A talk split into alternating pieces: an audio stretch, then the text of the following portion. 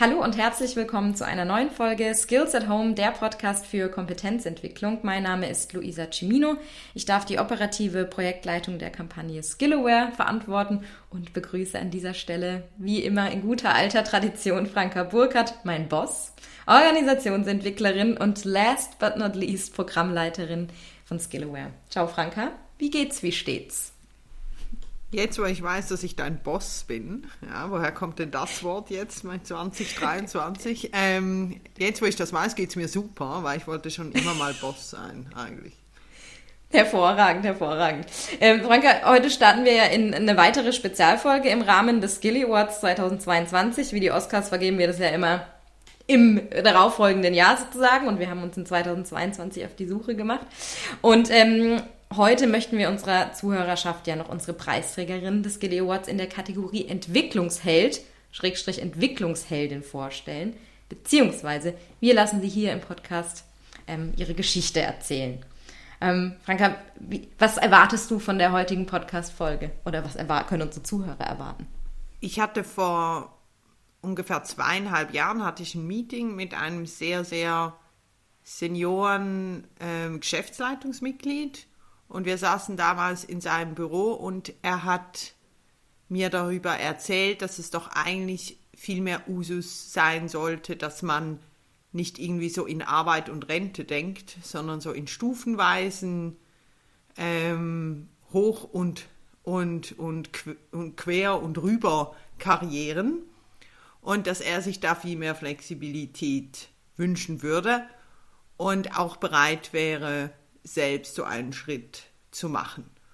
Und vor ein paar Wochen habe ich auch wieder mit ihm gesprochen und dann meinte er so, weißt du, im Jahr 2023 sollen wir das Thema echt mal auch podcastmäßig aufnehmen, weil ich habe jetzt da total viel verändert und habe jetzt das ähm, wahr gemacht und, und habe diese Richtung eingeschlagen und das war ein, ein sehr großer Erfolg.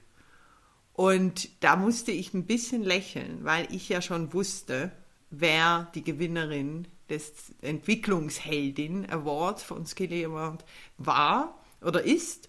Und ich freue mich heute darüber, eine andere ähm, Geschichte zum Thema Flexibilität in der Karrierengestaltung zu hören und, und freue mich, Silvia hier zu haben bei uns.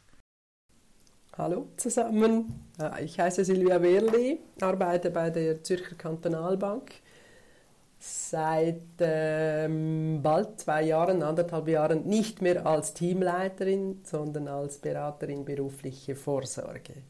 Genau, ich habe diesen Schritt gemacht und es fühlt sich immer noch sehr gut an. Also jetzt müssen wir aber nochmal an den Anfang zurück und nämlich lange oder vor dieser Entscheidung. Du bist Teamleiterin in der ZKB. Was machst du da genau? Ich arbeite seit bald 14 Jahren in der Zürcher Kantonalbank als Teamleiterin und da habe ich ein Team von äh, sechs Personen. Wir beraten Firmenkunden in der beruflichen Vorsorge. Das ist unser Job und natürlich, was rundherum noch anfällt. Und für diese Stelle hast du dich schon vor 14 Jahren so beworben. Also es ist dein Traumjob quasi. mein Traumjob ist, dass ich über die berufliche Vorsorge sprechen kann. Wirklich, ich arbeite seit, ich glaube, 30 Jahren auf diesem Gebiet. Und ja, ich habe mich beworben über äh, eine Kollegin, die war schon hier als Teamleiterin, hat mir das gesteckt, dass eine zweite Leitungsstelle frei wird und sie jemanden suchen. Ähm, ja, ich habe mich so beworben und war natürlich sehr erfreut, als ich die Stelle bekommen habe. Und jetzt ist ja Führung, also du, du hast gesagt, du hast eine Leidenschaft für das Thema der Beratung, also der Vorsorgeberatung. Jetzt ist aber auch noch Führung ein Teil deiner Aufgabe. Begeistert dich das genauso?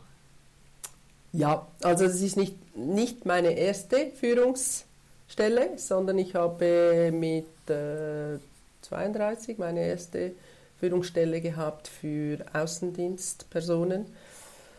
Und Führung, ja, ich interessiere mich sehr für Charakteren der Menschen. Ich finde es wahnsinnig spannend, wie verschieden Menschen reagieren oder sind oder sein können. Das beschäftigt mich, auch so in der Freizeit. Das bedeutet, du liebst deinen Job oder du hast deinen Job geliebt, du bist Teamleiterin, ähm, du führst gern und das Thema ist dein Lieblingsthema. Und jetzt kommt aber ein Punkt, wo du trotzdem überlegst, das möchte ich nicht machen bis zur Pensionierung. Warum? Ähm, warum? Warum? Weil ich mir, also ich arbeite seit 40 Jahren, oder? Immer 100 Prozent und man, man muss wirklich viel bringen, das ist so, oder? Wir sind ja sehr leistungsorientiert und äh, unsere Generation ja noch mehr als jetzt die neue, die nachkommt. Ja, die ganz Jungen.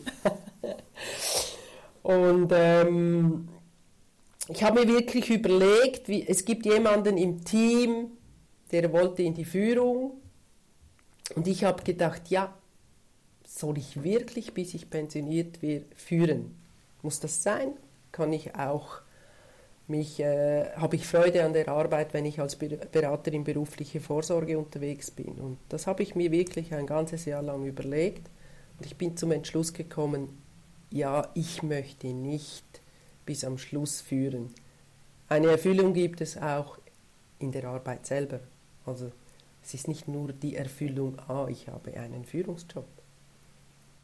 Also wenn ich das richtig verstehe, dann ist es so zwei, zwei Gründe. Das eine ist so ein bisschen Work-Life-Balance, also du hast halt dein ganzes Leben richtig abgeliefert und sagst jetzt, okay, gut, das, äh, jetzt können die anderen auch mal ein bisschen mehr Gas geben und ich bringe ja schon sehr viel mit und ich möchte vielleicht noch ein paar andere Schwerpunkte legen und die andere Seite ist auch so ein bisschen der nächsten Führungsgeneration äh, den Raum auch zu geben, das machen zu können, was ich übrigens jetzt als wahrscheinlich zu der Generation gehörend sehr, sehr sympathisch finde, weil es gibt ja auch äh, den gegenteiligen Standpunkt. Also das heißt, ich bleibe hier sitzen, bis mich jemand rausträgt. Und das ist ja dann manchmal auch etwas schwierig. Aber jetzt hast du dir gesagt, okay, ich könnte diese Führungsaufgabe abgeben aus diesen beiden Gründen. Und das war jetzt so ein ein Tag auf dem anderen Entscheid? Oder hattest, hattest du da diese inneren Kämpfe, die man ja auch oft hört, so nach einer jahrelangen Karriere? Ja, die hatte ich sicher auch. Wenn man führt, dann, dann, dann hat man ja etwas, äh, man darf ein wenig mehr bestimmen, als wenn man einfach angestellt ist oder, oder in einem Team mitarbeitet. Und es gab natürlich schon für mich Fragen, kann ich mich einfach wieder unterordnen? Also es war für mich schon auch ein Hauptthema. Kann ich loslassen? Äh, meine Meinung braucht es dann nicht mehr so bei Problemen innerhalb von der Einheit, oder? Und äh, das andere ist ja natürlich, ich mache einen Schritt zurück. Was, denk, was denken die Personen über mich? Was denkt man in der, der Bank über mich? Oder wird das einfach so hingenommen? Oder gibt es Reaktionen, ja, das hätte ich nie gemacht? Oder ja, in der Regel geht man ja nicht einen Schritt zurück, sondern man geht nochmals einen Schritt drauf. Und das waren wirklich Themen, die habe ich äh, auch besprochen mit meinem Chef, damit es keine schlechte Stimmung gibt. Auch das habe ich äh, in meiner Partnerschaft besprochen. Einfach, ja, ich denke, ganz alleine ausmachen, das wollte ich nicht mit mir. Aber ich habe gewusst, ich muss mich dem stellen, ja. Ein Jahr lang etwa. Also ein Jahr lang intensive Selbstreflexion, ob du dich nochmal unterordnen kannst, quasi diese, diese Einflussfähigkeit, den Verlust dieser Einflussfähigkeit verkraften kannst und, und auch ein bisschen Angst vielleicht davor, was denken die anderen, was haben denn die anderen gedacht jetzt im Nachhinein? Ja, das war eigentlich sehr erstaunlich. Die meisten haben mir gratuliert. Ich hatte wirklich ein großes Echo auch innerhalb hier in der Bank. Es äh, wurde auf, ich habe ja ein Interview gegeben innerhalb der Bank und das wurde aufgeschaltet im Intranet. Und es haben mich wirklich Menschen angesprochen, die ich nicht kannte. Ah, du hattest doch da den Artikel, das ist super, hast du das gemacht? Und ich glaube, es ist wirklich so, dass es, es, es braucht Mut, ja. Aber ich glaube, viele Menschen würden vielleicht gerne diesen Schritt machen. Es ist so, wie soll ich sagen, manchmal hält man an etwas fest, das gar nicht sein muss, oder? Und mal vielleicht einfach über den Schatten springen und denken, ja. Und bei mir ist es so, solange mich die Arbeit erfüllt, dann ist es okay für mich. Dann, ich, ich arbeite einfach gerne. Ich habe Freude an der Arbeit, oder? Und darum brauche ich nicht die Führung dazu. Du bringst mich so ein bisschen auf die Überlegung, was sind so die menschlichen und, und vielleicht auch institutionellen Rahmenbedingungen, damit man über eben über seinen Schatten springt. Und würdest du sagen, so das Ego ähm, spielt schon, ist so eine menschliche Rahmenbedingung, wo du sagst, ja, also wenn jemand jetzt nur eine Führungsposition hat, weil er eben diesen Einfluss ausüben möchte und eigentlich gar nicht so am Content interessiert ist, dann würde er wahrscheinlich diesen Schritt nicht machen oder sollte ihn auch nicht machen, ähm, weil, weil dann wird er, wird er natürlich nachher weniger Spaß haben. Ja, das ist natürlich so und ich denke, bei uns hier jetzt in der Einheit ist das gegangen, oder? Wir, wir, wir konnten das so regeln. Ich habe jemanden äh, vom eigenen Team zum Leader gemacht, oder? Und ja, das Ego natürlich, ja, das habe ich mich wirklich auch sehr gefragt, oder? Ich meine, da kommt jemand und sagt mir nachher, was ich machen soll, oder? Und ich war vorher die Chefin und dann kann ich das überhaupt? Will ich das annehmen? Aber ich weiß es doch sowieso besser, oder? Und das sind so Themen, oder? Und, aber ich glaube, ich, ich kenne mich sehr gut selber. Und ich wusste, wenn ich es mache, dann kann ich es dann, dann will ich so fest, dass es auch geht. Und passiert das? Passiert es dir, dass, dass, dass jemand jetzt wirklich so, wie wenn du ganz normaler Mitarbeiter wärst und sich einfach nicht mehr erinnert, dass du mal die Chefin warst? Oder ist da so ein unausgesprochenes kulturelles Erbe noch da? Ich glaube, es gibt teilweise das Unausgesprochene, weil ich ja manchmal merke, dass es doch wieder Personen gibt, die mal zu mir kommen oder etwas fragen oder etwas vielleicht äh, persönlich besprechen wollen oder einen Rat, so, ja. Ja, ich denke, das wird sicher nicht ganz weggehen, aber wichtig war ja für mich, äh, dass meine Nachfolge akzeptiert wird und das wird sie. Also da gibt es wirklich kein Problem.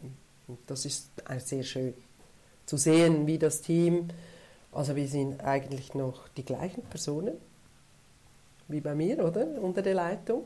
Und es funktioniert wirklich sehr schön. Und wenn jetzt die Nachfolge, weiß ich was, wenn man jetzt extern, jetzt eine andere Rahmenbedingung wäre und du hättest jetzt extern rekrutieren müssen und der, der oder, oder sie würden alles anders machen und vielleicht nicht in deinem Sinne oder nicht so, wie es du gemacht hättest, wärst du dann in dem Team geblieben oder hättest du dann woanders eine andere Rolle wahrgenommen? Das ist jetzt eine schwierige Frage. ich glaube, ähm, ich würde jedem Menschen eine Chance geben. Und wenn ich aber wirklich nach einer gewissen Zeit äh, sehen müsste, dass es nicht funktioniert, dann würde ich aber auch sehen, wie es äh, mit meinen Teamkolleginnen und Kollegen nicht funktioniert und dass es eventuell doch an der Führung liegen könnte ja, dann müsste ich wechseln. Ja, also ja, das kann ich nicht. So, wenn es eine Führungsperson gibt, die ich dann doch nicht akzeptieren kann, äh, müsste ich Konsequenzen ziehen. Ja. Und eine andere Rahmenbedingung wäre ja die Zeit, die noch bleibt. Und ich hatte letztes Mal mit ein paar Leuten, die eher meine Generation und noch ein bisschen jünger sind, gesprochen. Und wir waren uns ziemlich einig, wir müssen recht lange arbeiten, weil das wird nicht gut kommen mit diesen ganzen äh, Renten und so weiter. Wenn jetzt das Arbeitsalter, wir, wir haben damals so 75, 77 geschätzt, wenn jetzt du bis 75, 77 hättest arbeiten müssen, Hättest du dann diesen Weg auch eingeschlagen oder einfach später? Oder hättest du gesagt, ja dann erst recht? Weil, also wenn ich noch so lang machen muss, dann sollen die doch führen. Äh, dann ähm, gehe ich jetzt zurück und gebe ein bisschen Verantwortung ab, weil das ist ja ein Marathon und kein Sprint mehr hier, diese Vorrentenzeit. Okay, gehen wir mal von 75 Jahren aus, oder? Und meine Pensionierung die ist wirklich nicht mehr so weit entfernt. Die ist äh, in knapp zwei Jahren. Das heißt, äh, ähm, also wenn ich bis 75 arbeiten müsste, ähm, dann würde ich ja mir sowieso einen Entwicklungsplan überlegen. Und ich denke, dann würde ich wahrscheinlich noch ein wenig länger führen. Also näher auch an das Pensionierungsalter. Ähm, aber ich glaube, vom Typ her würde ich auch da früher aufhören mit der Führung. Weil eben, wir haben es vorher angesprochen, es gibt diese Personen, die man irgendwie dann vom Sessel wegschleppen muss, oder? Oder halt das nicht einsehen, dass es vielleicht gar nicht mehr geht, mhm. oder? Dass man auch die Energie nicht mehr hat. Mhm. Und das finde ich ja dann schlimmer, oder? Und ich denke, ich fühle mich gut, ja. Und ein anderes Thema, das ist auch so ein bisschen eine Rahmenbedingung, ist, und da kämpfen ja dann die, die Unternehmen auch damit, gerade im Bankensektor ist ja Lohn so ein Thema. Und wenn man Führungskraft ist, verdient man noch mal ein bisschen mehr. Und auch die, die Vorsorgemengen ähm, sind etwas höher, also die Einzahlungen. Jetzt war da eine Überlegung, wenn du sagst, ja, da, ich habe meinen Lohn behalten, ist ja alles das Gleiche, ich habe nur den Status gewechselt, oder sagst du, nein, da mussten wir schon, ähm, gerade als Expertin in dem Gebiet, da mussten wir schon gute Lösungen finden und sonst wäre das nicht möglich gewesen.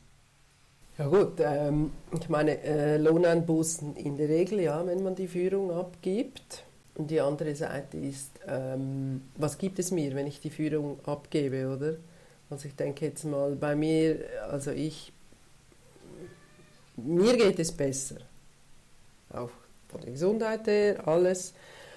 Und ähm, ja, ich habe keine Familie, die ich ernähren muss und ich habe, da ich ja auf der beruflichen Vorsorge arbeite, habe ich das sehr genau durchgespielt. Und es gibt ja die Möglichkeit, dass man ab 58 Jahren ähm, den Verdienst oder ich arbeite jetzt Teilzeit oder dieser Teil, der nicht mehr versichert ist, kann man selber versichern, oder?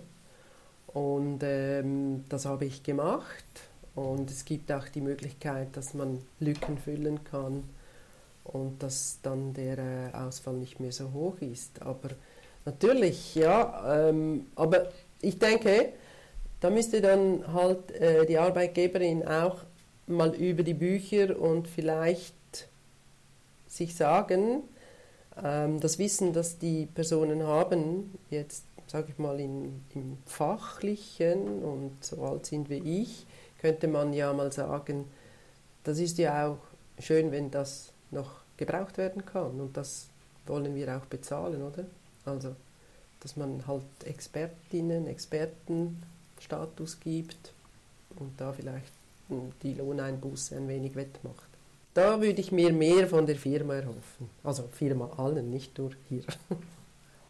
Also du sagst, da müssen quasi Unternehmen nochmal noch mal ein bisschen über die Bücher, die du bist ja Expertin in der Vorsorge, also die Rechtslage lässt es zu, dass man Lösungen findet, aber du sagst, dann braucht es halt schon nochmal das Unternehmen, das dann vielleicht für diese Fälle ganzheitliche Prozesse definiert, die sicher auch die Vorsorge und den Lohn betreffen, aber eben auch, wie ist man bereit zu investieren in, in Know-how und in Kompetenz, das sich über Jahrzehnte aufgebaut hat. Und würdest du sagen, da sind wir grundsätzlich auf einem guten Weg oder würdest du sagen, ja, also jetzt vielleicht bei der ZKB hat man jetzt da vorwärts gemacht, aber grundsätzlich würdest du in, in da ist ja dein Expertenfeld sagen, da kann man schon noch mehr in die Richtung entwickeln? Ich finde, da könnte noch einiges mehr gehen. Und ich glaube auch, wenn es die Möglichkeiten gäbe, dass sicher ähm, einige Personen mehr diesen Schritt, den ich gemacht habe, überlegen würden. Es ist ja auch schade, oder? Wenn, wenn ich jetzt nicht diese äh, spannende Aufgabe hier hätte, dann würde ich ja auch denken, ja, was soll ich denn jetzt machen mit meinem Wissen, oder? Und äh, gehe ich jetzt einfach irgendwo hin und dann mache ich noch so zwei, drei Jahre und dann irgendwann werde ich endlich pensioniert, oder? Und das, ja, dass Ex Expertinnen, Experten einen Pool machen, hm, der Lohn könnte irgendwo fast erhalten bleiben. Ich finde ja, die Firmen könnten da schon ein wenig mehr Unterstützung bieten. Es ist ja auch für sie nützlich, wenn Fachwissen bleibt. Und vielleicht noch, die Firmen müssen also hier vorwärts machen, aber wie sieht es denn mit den Menschen aus? Wir haben ja so ein bisschen die Kultur, ich arbeite im, im Raum der Möglichkeiten, äh, die ich habe, bis zur Pensionierung und dann hoffe ich, dass ich noch gesund genug bin, um mir all das zu erfüllen, wofür ich vorher keine Zeit hatte. Das ist so ein, so ein Programm. Und gerade mit der neuen Generation fängt ja dieses Programm etwas anzuwackeln. Also viele sagen ja gut, ich warte sicher nicht bis 65, bis ich mir gewisse Träume erfülle und ich will auch nicht mich zu Tode arbeiten bis dahin und ich möchte mein Leben leben, solange ich noch fit bin. Und das würde ja auch ein Umdenken fordern von diesem Prozess grundsätzlich Arbeitszeit, Rentenzeit, sondern dass man viel früher anfängt zu überlegen, okay, Bogenkarriere oder flexiblere Karriereformen und findet das statt, auch in den Führungsgesprächen, wo du sagst, ja, die Leute werden frühzeitig darauf hingewiesen, sich darüber Gedanken zu machen? Ähm, nein, ich denke nicht. Ich denke, äh, es wird angesprochen, wenn man vielleicht feststellt, ah, diese Person, es läuft vielleicht nicht mehr so ganz gut, wir sollten das mal besprechen. Ähm, ich, ich glaube, also wir machen das hier, wir haben Entwicklungspläne und ich denke, das ist sicher ein großer Schritt, vor allem jetzt auch für die jüngere Generation, dass sie sagt, das will ich, das will ich nicht. Ich, ich gehe so vorwärts und meine, man liest ja überall, äh, es wird die Viertageswoche eingeführt, oder? Das ist ja jetzt so in. Und äh, ich habe Neffen und Nichten und ich weiß von denen, die sind wirklich nicht gewillt, so so zu arbeiten, wie wir gearbeitet haben, oder? Und ich denke, ja, bin ich dafür. Also ich, meine, wer macht denn jetzt noch eine Lehre und arbeitet bis 65 oder 70 auf diesen Beruf? Niemand, oder? Also ich weiß nicht. Es gibt immer eine Zweitausbildung, oder? Ich meine, ich habe das KV gemacht und irgendwie, ja, ich bin immer noch im Büro. Aber ich kann mir das nicht vorstellen, dass jetzt meine Nichte als KV macht und dann wirklich bis 65 oder 70. ja. Ja, die, die Geschwindigkeit vom Wechseln hat zugenommen. Ja. Das ja. ist so. Also, Bogenkarriere. Hm. Okay, ich mache das, was mir Spaß macht, jetzt halt zehn Jahre und vielleicht gibt es dann etwas anderes, oder? Und dann mache ich das und was ich auch glaube ist, äh, dass die Führung, die wird immer flacher. Hm. Also es ist nicht mehr so, die Zeit, die ich mitgemacht habe, von 20 jetzt bis 60, meine, das ist ja hierarchisch unglaublich, oder? ja, wirklich. Vielleicht noch eine letzte Frage, so ein bisschen, du hast es angesprochen und ich glaube, das ist ein ganz wichtiger Punkt. Und nämlich ganz unabhängig davon, ob man einfach nur, also nur, ob man einen Schritt zurückgeht oder ob man wirklich gleich in die Rente geht, man, man hat sich ja so viel auf, aufgebaut.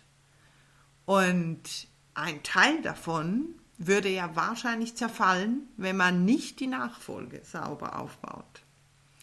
Das heißt, es geht jetzt bei meiner Frage hier nicht nur darum zu sagen, wie überlege ich mir meinen Karrierepfad, sondern vielmehr, wie kann ich sicherstellen, dass das, was ich schaffe oder erschaffe oder ermögliche, sofern ich dann glaube, dass das gut war, dass ich das übergeben kann in, in ein nächstes Kapitel. Und da vielleicht gerne jemanden aufbauen möchte, eben die sogenannte Nachfolgeplanung. Wie siehst du das? Das war bei dir ganz wichtig und du hast das ja auch erfolgreich gemacht. Wie siehst du das?